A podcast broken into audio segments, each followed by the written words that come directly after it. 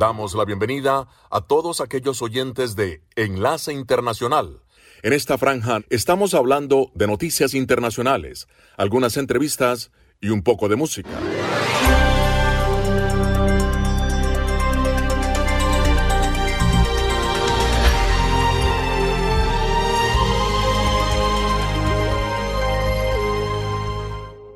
Enlace Internacional con Venezuela. El presidente Nicolás Maduro entregó a la Asamblea Nacional la ley de fomento de las exportaciones petroleras con la finalidad de diversificar los ingresos en el país. Este sábado 23 de septiembre quedó instalado el Consejo Estatal de la Zona Económica Especial Agroalimentaria de Oriente, capítulo Anzuategui, en un acto encabezado por el gobernador Luis Marcano. La Asamblea Nacional aprobó por unanimidad convocar un referéndum consultivo para que el pueblo decida la defensa del Esequibo por vía del voto secreto y directo, reforzando los inalienables derechos de Venezuela sobre el territorio de la Guyana Esequiba. El ciclista merideño José Alarcón ganó la primera etapa del clásico RCN, una de las mejores competencias del ciclismo en Colombia.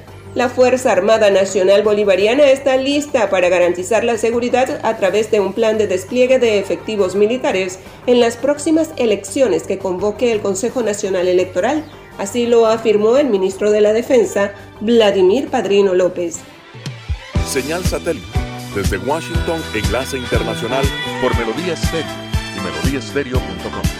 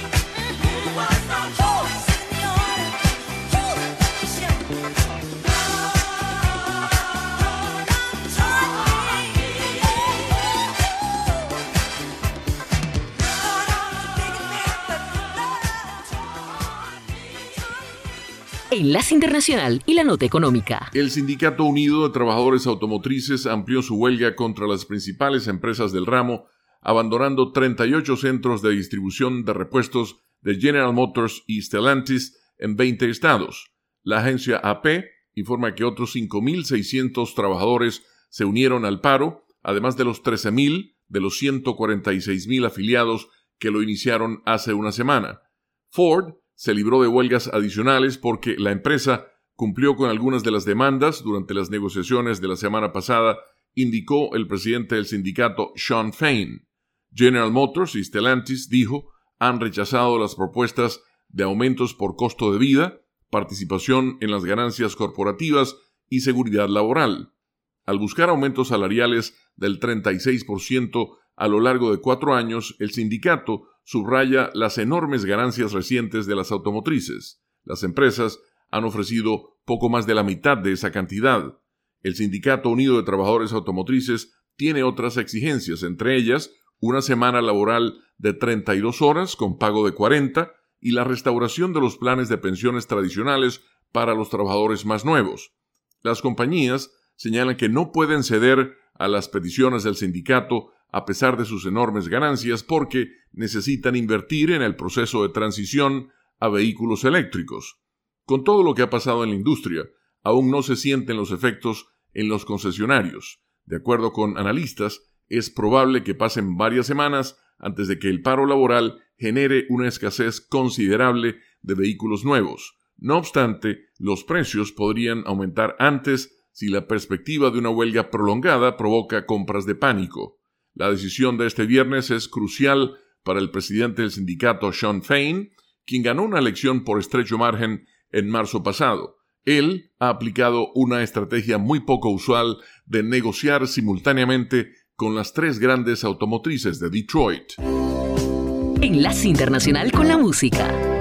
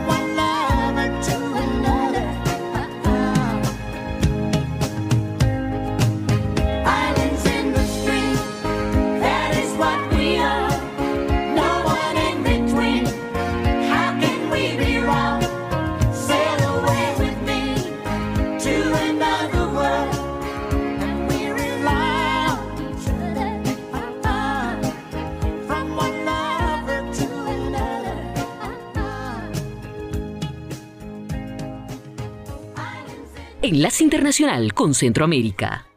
Crece la expectativa entre las organizaciones que velan por el respeto de los derechos de los migrantes por la iniciativa del partido oficialista Nuevas Ideas en el Congreso de El Salvador para someter a votación el dictamen para derogar la ley que creó un consejo especializado para diseñar y ejecutar políticas públicas con enfoque de derechos humanos de migrantes conocido como comigrantes. La base de la iniciativa está en la reducción que ha tenido el país en los flujos migratorios y el interés que han expresado los salvadoreños que residen en Estados Unidos para regresar al país, como lo explica el presidente de la Asamblea Legislativa, Ernesto Castro. Muchos de ellos que se regresan acá puedan traer, eh, por ejemplo, puedan traer sus muebles, puedan traer su carro para venirse a instalar a, a nuestro país y que esto no les estén cobrando impuestos. Las organizaciones han reiterado que el enfoque de una política migratoria debe incluir tanto a quienes por voluntad propia deciden retornar como a los salvadoreños indocumentados que son deportados. Las funciones del Consejo de Protección y Desarrollo para Migrantes y sus familias serán retomadas por el Viceministerio de Diáspora y Movilidad Humana y la titular de esa dependencia, Cindy Portal, dice que avanzan los programas para hacer ofrecimientos a las personas retornadas. Les estamos apoyando en certificaciones porque muchas veces esas personas tienen 20 años de experiencia en trabajo como construcción,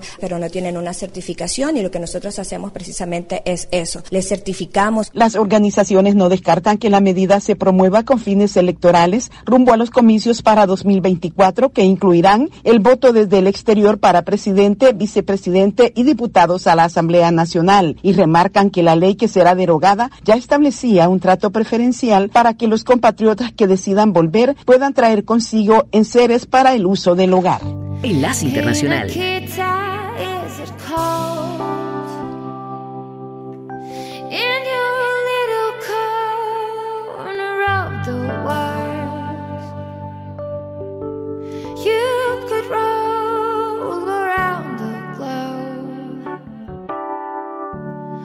Never find a warmer soul to know.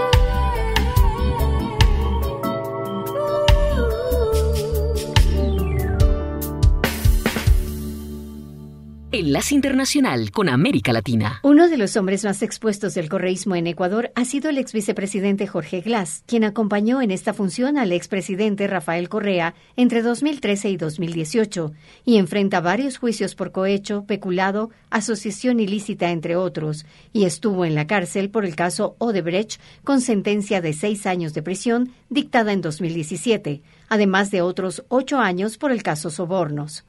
En varias ocasiones Jorge Glass acudió a sus abogados para que lograran su libertad y hace nueve meses logró salir de la cárcel. Fue entonces que el juez Emerson Coripayo le concedió libertad condicional. Lo curioso es que este mismo juez otorgó la libertad a varios presos detenidos por narcotráfico que inclusive tenían sentencias por asesinatos.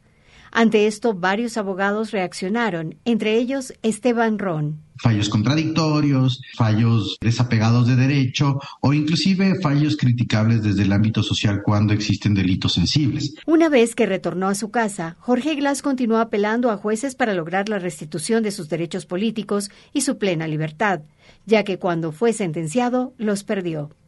Hace pocos meses, John Eric Rodríguez, juez de una jurisdicción ajena al lugar de las sentencias, le concedió lo solicitado. De esta manera, el ex vicepresidente, quien había alegado problemas de salud para brindarle el beneficio, le permitió circular con libertad, participar en mítines, convocar a ruedas de prensa e incluso dirige programas radiales. Ante esta situación, varios abogados demandaron la suspensión del juez Rodríguez, presentando justificativos suficientes, por lo que el Tribunal Contencioso Electoral suspendió al magistrado, como informa el juez electoral Fernando Muñoz. Toda vez que interfirió en la organización del proceso electoral al disponer que se le restituyan derechos políticos de participación de elegir y ser elegido y a participar en asuntos de interés público al ingeniero Jorge David Glass Espinel para que pueda participar en las elecciones anticipadas 2023. La suspensión del cargo está considerada por interferencia en los procesos electorales, por lo que el juez John Rodríguez, quien restituyó los derechos políticos al ex vicepresidente, fue cesado y deberá pagar una multa por 31.500 dólares.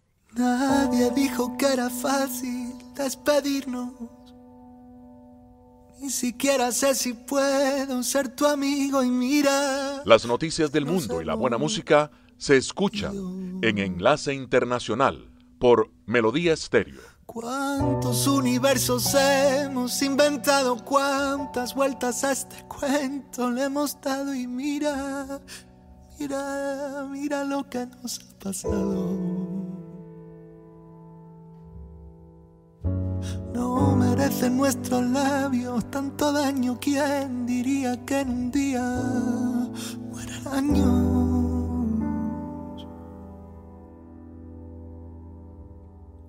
¿De quién te has enamorado? Si todo lo que soy nunca te ha gustado. Teníamos destino yendo separados. Ya lo veo claro. Puede haber lugares bonitos pude imaginarlo contigo. Hubiera caminado descalzo y con frío, si hubieras querido. Y pude ver lugares bonitos, pude imaginarlo contigo. Hubiera caminado descalzo y con frío, si hubieras querido. Fuimos la cama del domingo la ropa tirada por el piso, fuimos la envidia de tantos. Ahora envidio a quienes nos miraron. Pudo contigo, pudo conmigo, ninguno fue capaz de mantenerse vivo. Somos más pasado que futuro. No puedo romper solo este maldito muro. No merecen nuestros labios tanto daño. ¿Quién diría que en un día mueren años. ¿De quién te has enamorado? Si todo lo que soy nunca te ha gustado. Teníamos destino yendo separados. Ya lo veo claro. Pude ver lugares bonitos. Pude imaginarlo contigo. Hubiera caminado descalzo y con frío si hubieras querido y pude ver lugares bonitos, pude imaginarlo contigo, hubiera caminado descalzo y con frío, si hubiera, si hubiera querido.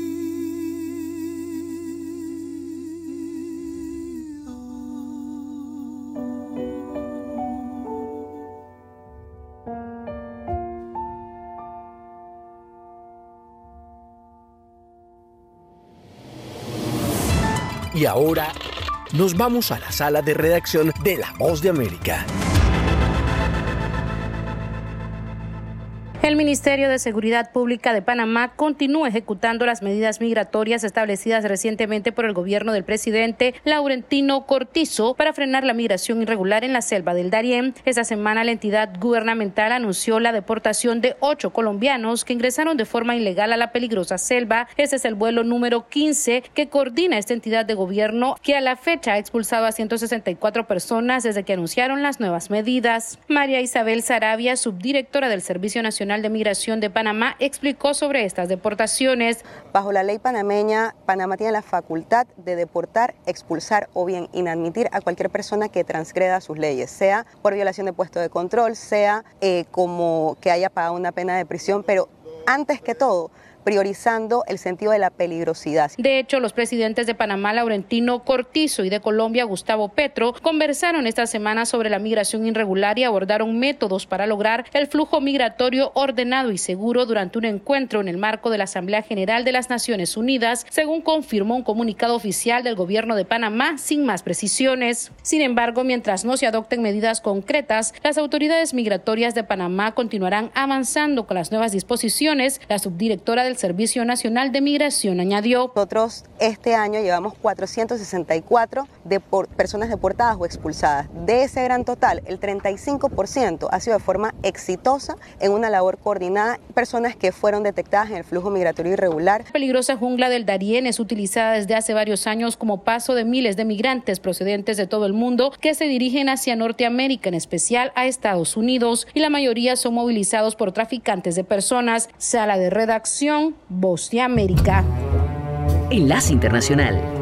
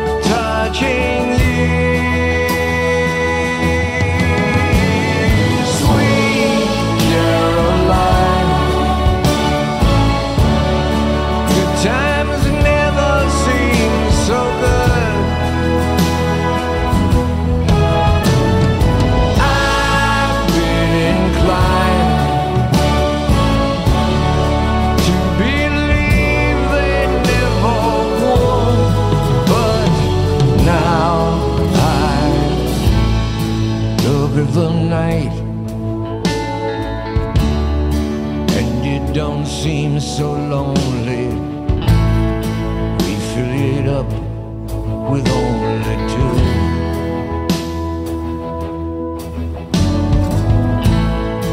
And when I hurt, burden runs off my shoulders. How can I hurt when I'm holding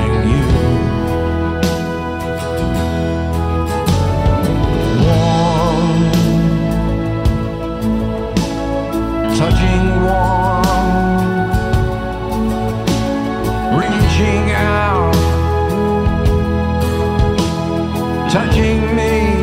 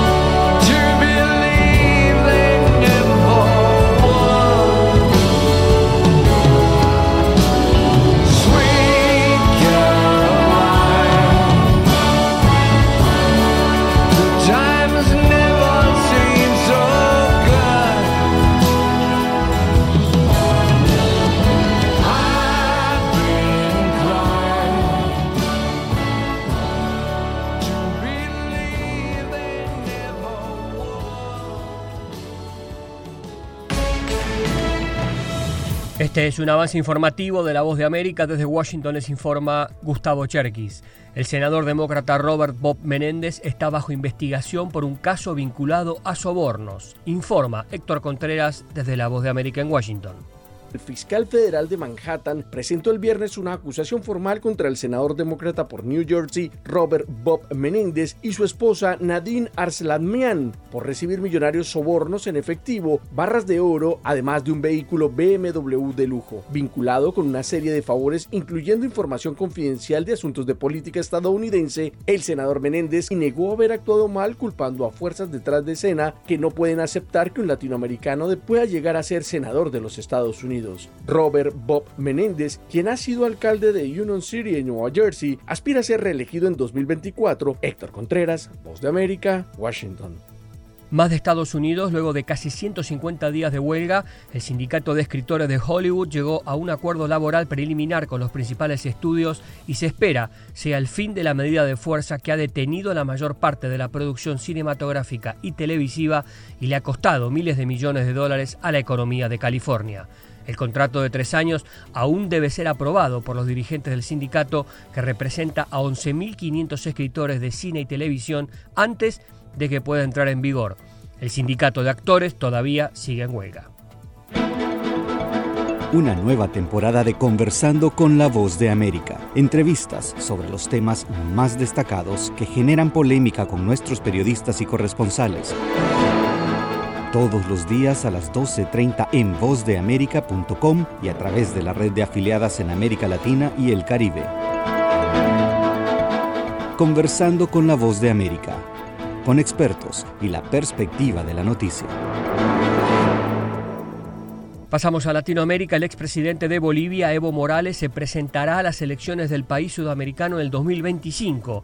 Así lo aseguró en un mensaje de la plataforma de redes sociales ex, ex Twitter, y agregó que se ha sentido obligado por los ataques en su contra. El anuncio confirma una ruptura entre Morales y el actual presidente de Bolivia, Luis Arce, su ex ministro de Economía, convertido en rival dentro del partido gobernante MAS. Morales, un ex cultivador de coca indígena que dirigió a Bolivia durante 14 años, huyó del país en el 2019 y afirmó que fue víctima de un golpe de derecha respaldado por Estados Unidos.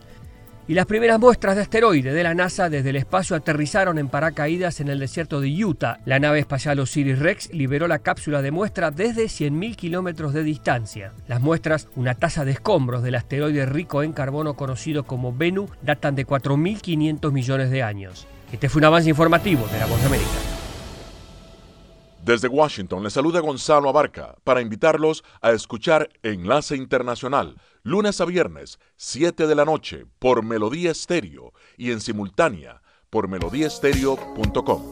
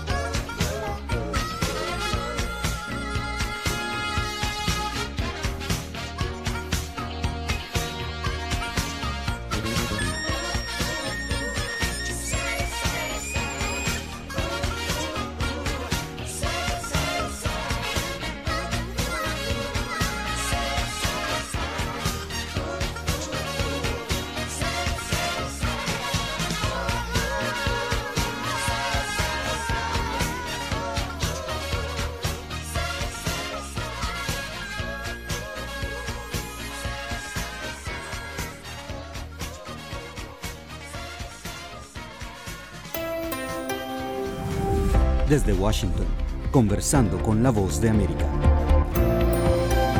Soy Yoconda Tapia y es un placer darles la bienvenida a este podcast. Hoy les presentamos esta emisión con un tema que acaparó gran parte de la discusión en la Asamblea de la ONU en Nueva York la migración. Ahora hablamos de Costa Rica, un país que enfrenta un creciente número de migrantes, en su mayoría nicaragüenses y venezolanos. En ese marco, los esfuerzos del gobierno costarricense son muchos, pero requieren apoyo, y Carolina Valladares entrevistó al canciller Arnoldo André Tinoco, quien además ofrecerá el discurso ante la Asamblea de la ONU en ausencia del presidente Rodrigo Chávez. Este es parte de ese diálogo. Bienvenido a la Voz de América. Muchas gracias. Hace pocos días estuvo el presidente de Costa Rica aquí en Estados Unidos, en Washington, se reunió con Joe Biden y mencionaron de negociar sobre nuevas vías migratorias. Costa Rica ahora mismo tiene centros de procesamiento. ¿Cuáles serían estas nuevas vías migratorias?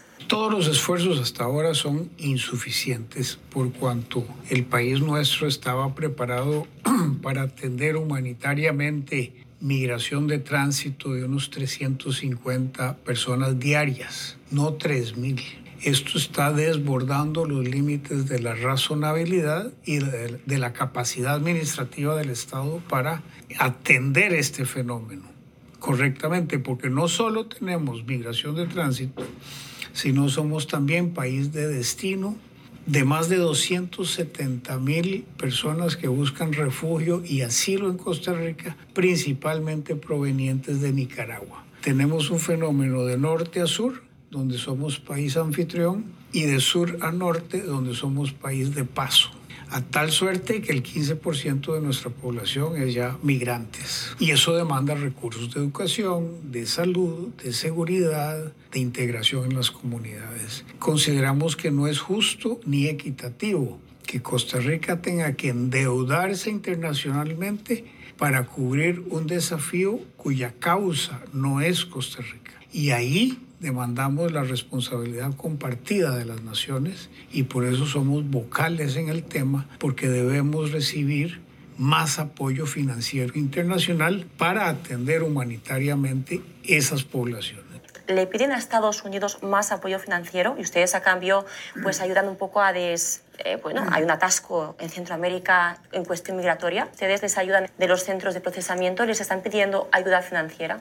Desde luego, los centros se llaman centros de movilidad migratoria. Ya abrimos uno en el norte con apoyo de ACNUR, del Alto Comisionado de las Naciones Unidas para los Refugiados y de la Organización Internacional de las Migraciones, con financiamiento de Estados Unidos. Es un centro donde se procesan nicaragüenses y venezolanos que hayan llegado al país antes del 12 de junio de este año y a ver si califican en los programas regulares de inmigración migración de Estados Unidos, Canadá o España. Los funcionarios están especializados en los requisitos necesarios. Ese centro ya inició operación, han calificado, me parece, unas 500 personas y es un plan piloto a ver si eso absorbe la migración legal hacia sus destinos se abrió la fase 2, donde se van a recibir hasta 3.000 solicitudes y estamos evaluando, junto con la Embajada de Estados Unidos, la conveniencia de abrir otro centro de movilidad segura en el área central del país donde está la mayoría. Obviamente Estados Unidos se beneficia de esto. ¿Cuál es su beneficio? Claro que se beneficia a Estados Unidos porque selecciona solo aquellos migrantes que puedan tener una oportunidad laboral acá y dejarían atrás los migrantes que no califiquen. El país se beneficia en el tanto se alivia un poco la presión que ejercen estos volúmenes de inmigrantes sobre las estructuras del país. ¿Le han pedido ayuda más allá del apoyo a estos centros migratorios? ¿Ayuda financiera para que Costa Rica lidie con su propia crisis? Definitivamente. Es un fenómeno que demanda unos 200 millones de dólares al año. Si usted calculara el costo de cada persona que se refugia en Costa Rica en unos 2 mil dólares al año, incluiría educación, salud, seguridad, lo multiplica por 100 mil, para coger solo una parte tiene 200 millones de dólares. Y logramos con apoyo de Estados Unidos calificar ante el Banco Mundial Mundial ante un fondo concesional de 20 millones y estamos también solicitando otro fondo concesional o no reembolsable del Banco Interamericano de Desarrollo por 20 millones adicionales. Es un buen inicio el que Costa Rica vaya calificando esos fondos, pero claro, todo toma tiempo, toma procesos, toma planes de corto, mediano y largo plazo y mientras tanto tenemos a las personas ahí. Costa Rica lidera más o menos el ranking de los países con más desigualdades en América Latina, por detrás de Panamá, de Colombia. ¿Cuáles son los retos y las soluciones que quiere manejar Costa Rica para intentar reducir estas desigualdades que son un foco de preocupación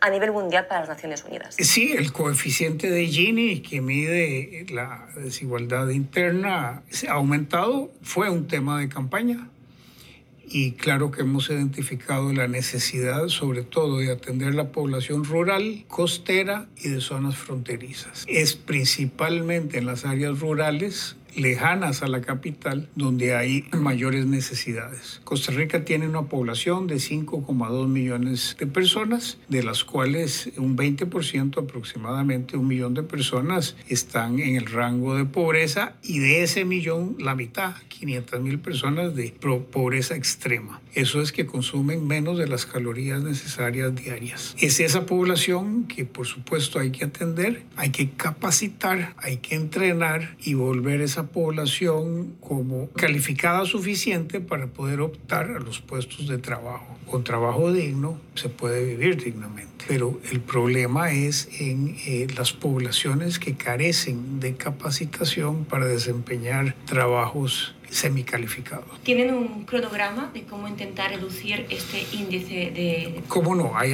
programas de apoyo social directo, de subsidios para las personas en pobreza extrema, por un lado, y por otro lado hay un programa de empleabilidad del gobierno que se llama Brete, que busca ubicar a estas personas en centros laborales, y además el programa del Instituto Nacional de Aprendizaje, que tiene programas de capacitación. Muchas gracias, canciller. Gracias. Gracias a Carolina Valladares por la entrevista con el canciller de Costa Rica, Arnoldo Andretti Noco. Y a ustedes, amigos oyentes, les agradecemos por su tiempo para escucharnos. Los invito a que nos acompañen en este podcast Conversando con la Voz de América todos los días en nuestro canal de YouTube y nuestra página web vozdeamerica.com. Que tengan un excelente día.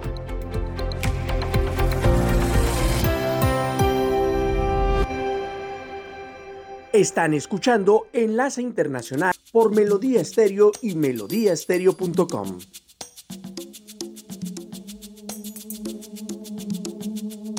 Thank.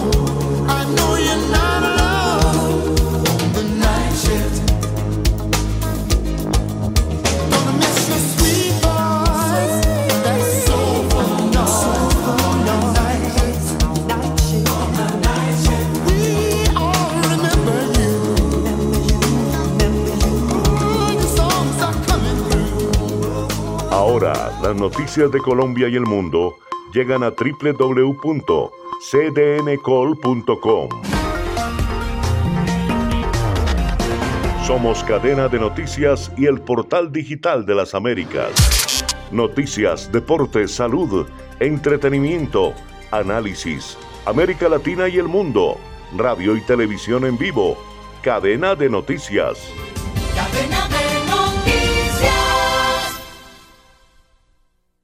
A pesar de los esfuerzos de algunos legisladores, el tiempo resulta un factor decisivo en la negociación para evitar un cierre de gobierno estadounidense luego del 30 de septiembre, fecha en la que las diferentes agencias del gobierno se quedarán sin presupuesto. En las últimas horas, el presidente de la Cámara de Representantes, el republicano Kevin McCarthy, presentó un proyecto de ley de financiación de la defensa, que normalmente sería un primer paso en la negociación. Sin embargo, con una votación de 212 a favor y 216 en contra, esta posibilidad fue desechada. La votación en contra fue realizada por un puñado de republicanos que unidos a algunos demócratas significan la tercera derrota en línea para el político McCarthy, quien ha presentado una serie de iniciativas, pero todas han sido negadas incluso por algunos de sus colegas republicanos. El escenario, que es considerado histórico para alguien en el puesto del presidente de la Cámara de Representantes, podría poner en riesgo su continuidad al frente de ese cuerpo legislativo. En declaraciones a un grupo de periodistas, McCarthy dijo sentirse frustrado con lo ocurrido.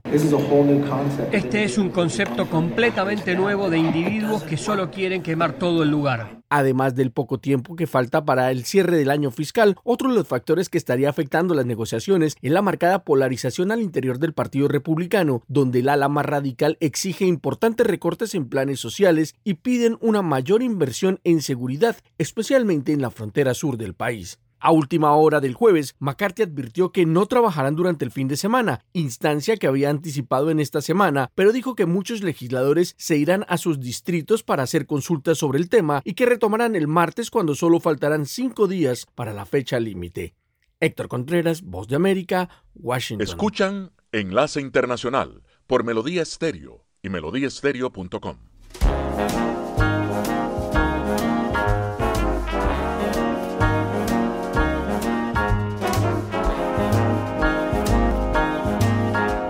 I got you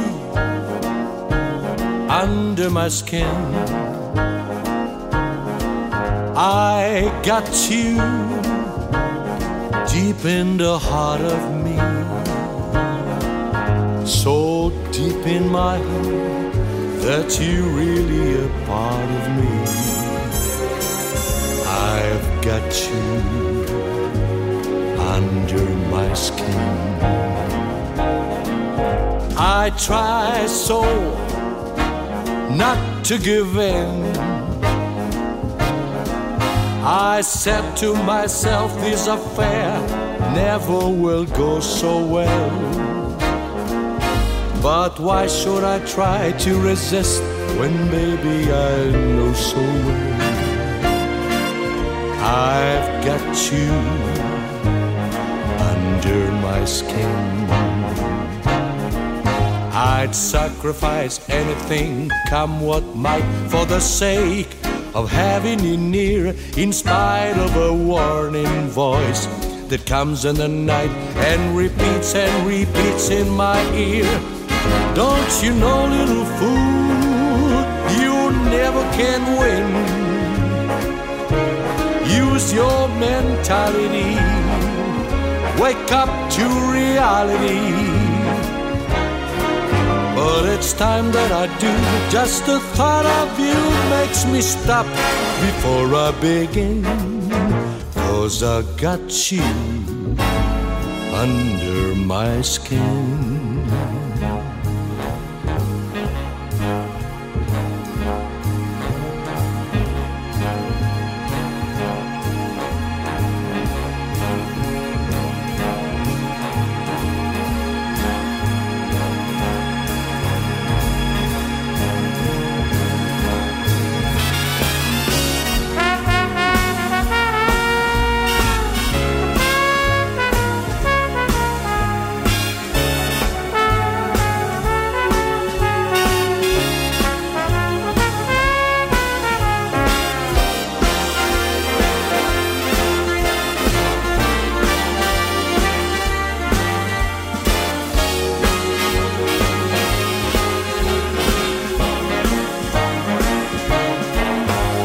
Sacrifice anything, come what might, for the sake of having you near, in spite of a warning voice. Comes in the night and repeats and repeats in my ear. Don't you know, little fool, you never can win. Use your mentality, wake up to reality. But it's time that I do. Just the thought of you makes me stop before I begin. Cause I got you under my skin. Yes, I've got you under my skin. El bloqueo político en Washington, D.C. vuelve a ser noticia y una vez más todas las miradas se centran en la Cámara de Representantes del Congreso, que está empantanada en el camino hacia la consideración del presupuesto para el nuevo año fiscal que esta semana tiene el poder y para algunos el deber de evitar un cierre de gobierno. Los legisladores volverán a las sesiones el martes y tendrán apenas cinco días para proporcionar fondos para el año fiscal que inicia el primero de octubre. Aunque en ocasiones anteriores la intervención del Senado ha resultado vital para desbloquear situaciones semejantes, esta vez los expertos anticipan que la fractura es tan profunda que poco se podría hacer. Sin embargo, el presidente de la Cámara de Representantes, el republicano Kevin McCarthy, mantiene la esperanza de evitar un posible cierre de gobierno y continúa luchando por unificar a su partido aunque todavía sin éxito. Sigo creyendo que si cierras estás en una posición más débil. Necesitas tiempo para financiar al gobierno mientras aprueba los proyectos de ley de apropiaciones. En tanto, desde la Casa Blanca y a través de su secretaria de prensa, Karine Jean-Pierre, aseguran que esta situación no debería suceder y critican la gestión de los republicanos en la Cámara Baja. Todo lo que tienen que hacer es hacer su trabajo y lo que realmente están haciendo es presentar políticas increíblemente extremas y partidistas para aprobarlas a fin de mantener un acuerdo que cerraron en mayo. Jean-Pierre insistió en que el mensaje es claro, deben cumplir con su trabajo y eso significa llegar a un acuerdo para proporcionar presupuesto para el próximo año fiscal y evitar también un posible cierre de gobierno. Las consecuencias serían múltiples y no solo los servicios del gobierno se verían interrumpidos, sino que cientos de miles de trabajadores federales estarían suspendidos sin pago, mientras que trabajadores considerados como esenciales permanecerían en el trabajo pero sin cobrar. Judith Martín Rodríguez, Voz de América. Se nos agotó el tiempo. Regresamos mañana a un nuevo Enlace Internacional. Gracias por su sintonía.